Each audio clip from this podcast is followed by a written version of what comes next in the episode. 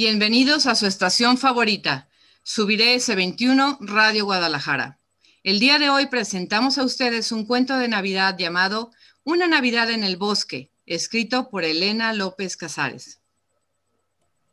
Eras una vez un bonito pueblo en medio de un frondoso y colorido bosque, habitado por unos alegres animales.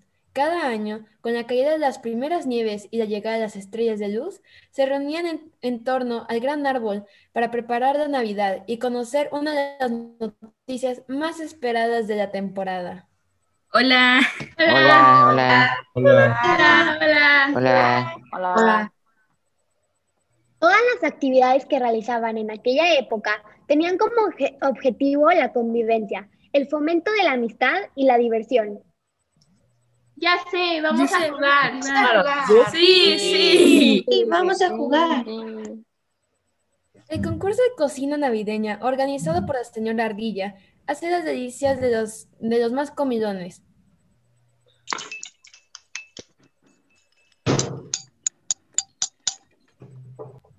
Los más pequeños participaban en la tradicional carrera de hielo, que tenía lugar en el lugar helado, y acudían cada tarde a los ensayos de la señorita Siervo, encargada del coro, que le grababa con sus villancicos todos los rincones del bosque. Navidad, Navidad.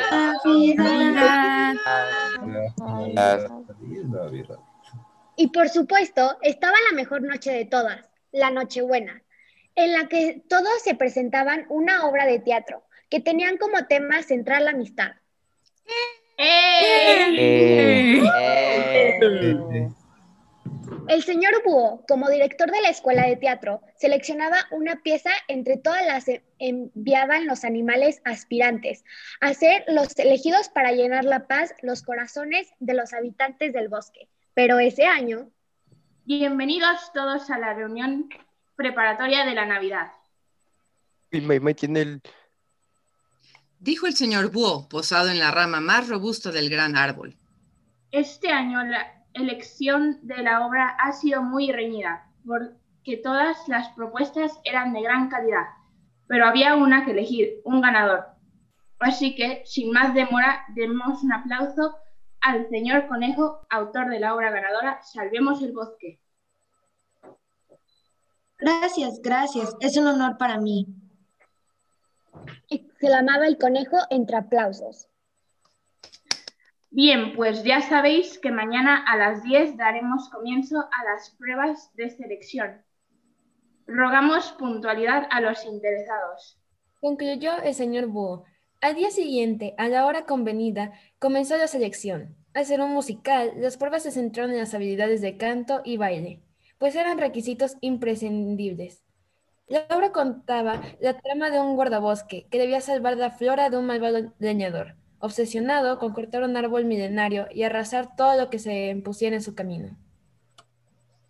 En su lucha por preservar el entorno natural, el guardabosque contaba la inestimable ayuda de un girasol y de un lirio.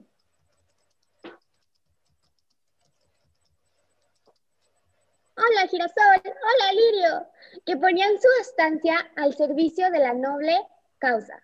Tras varias horas, los papeles quedaron repetidos de la siguiente manera. El señor oso haría el de guardabosques. Castor sería el vil leñador. La señora Pata representaría al girasol. La señora Liense al lirio.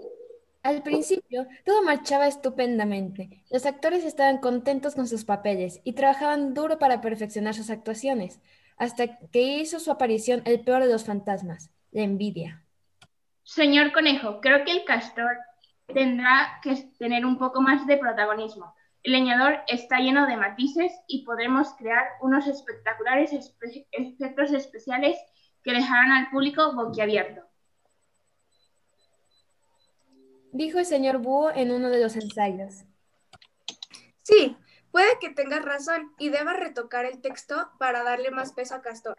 Podemos hacer un juego de luces y sombras cada vez que aparezca y real, realzar su papel. Emilio.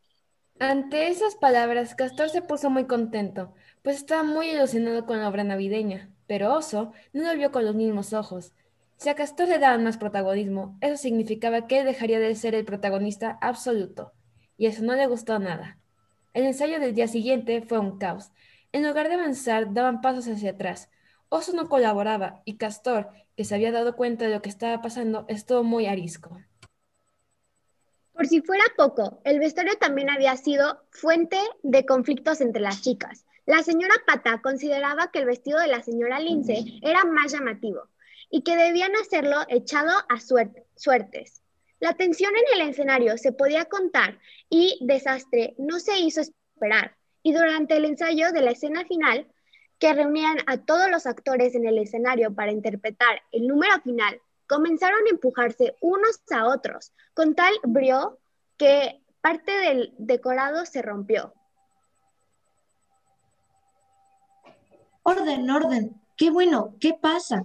Habéis echado a perder el trabajo de varios días y de todos los que han colaborado en la puesta en escena. Quedan solo dos días para Nochebuena, pero si tuviéramos más tiempo os echaría todos de las obras. Se acabó el ensayo por hoy. Conejo estaba rabioso, no entendía nada, pero ¿cómo podían pelearse por una cosa así? Al día siguiente, los habitantes se despertaron siendo testigos de un acontecimiento terrible. La nieve había desaparecido y las estrellas de luz se habían apagado. ¿Cómo era posible? Asustados los animales se congregaron alrededor del gran árbol, en busca del sabio consejo del señor Búho. Queridos habitantes del bosque, el espíritu de la Navidad se ha ido. ¿Y cómo podemos hacer que vuelva? Nos vamos a quedar sin Navidad. Hoy es un día muy triste. La envidia ha desatado unas reacciones negativas en cadena. La nieve se ha derretido, las estrellas han dejado de lucir y la obra de teatro peligra. Oso estaba escuchando tras un arbusto y tenía miedo de salir porque sabía que era el desencantante de la situación. Pero había que ser valiente y afrontar las consecuencias de los propios actos. Así que decidió salir. Lo siento mucho, si hay algún culpable ese soy yo. Me cegó la envidia. ¿Qué puedo hacer para enmendar mi error? No, no tienes por qué cargar con las culpas tú solo. Yo también he contribuido con mi mal comportamiento. Si sirve de algo, yo también lo siento. Si te hace ilusión, te cambio el vestido. Me importa más tu amistad que un trozo de tela. Mirad, este venado. Sí, parece que el cielo brillan de nuevo las estrellas. El espíritu de la Navidad ha vuelto. Ese año, la Navidad se vivió con mucha intensidad en el bosque. Al fin y al cabo, estuvieron a punto de perderla para siempre. Habían aprendido la lección y ahora sabían que la envidia cegaba y tenía unos efectos muy negativos que no se podían controlar. Así que, para que no se olvidara, nunca construyeron una gran placa de madera que colgaron del gran árbol. En ella se podía leer la siguiente inscripción. El tesoro más valioso que poseéis es la amistad. Cuídalo todos los días y crecerá. ¡Eh! ¡Bravo! ¡Qué bueno! Bravo. Bravo. Subiré S21, Radio Guadalajara, su estación favorita, agradece su amable atención a esta radionovela. Deseamos que el espíritu de la Navidad llene de alegría y agradecimiento todos los corazones y que el siguiente sea un año lleno de esperanza y bendiciones. Feliz Navidad.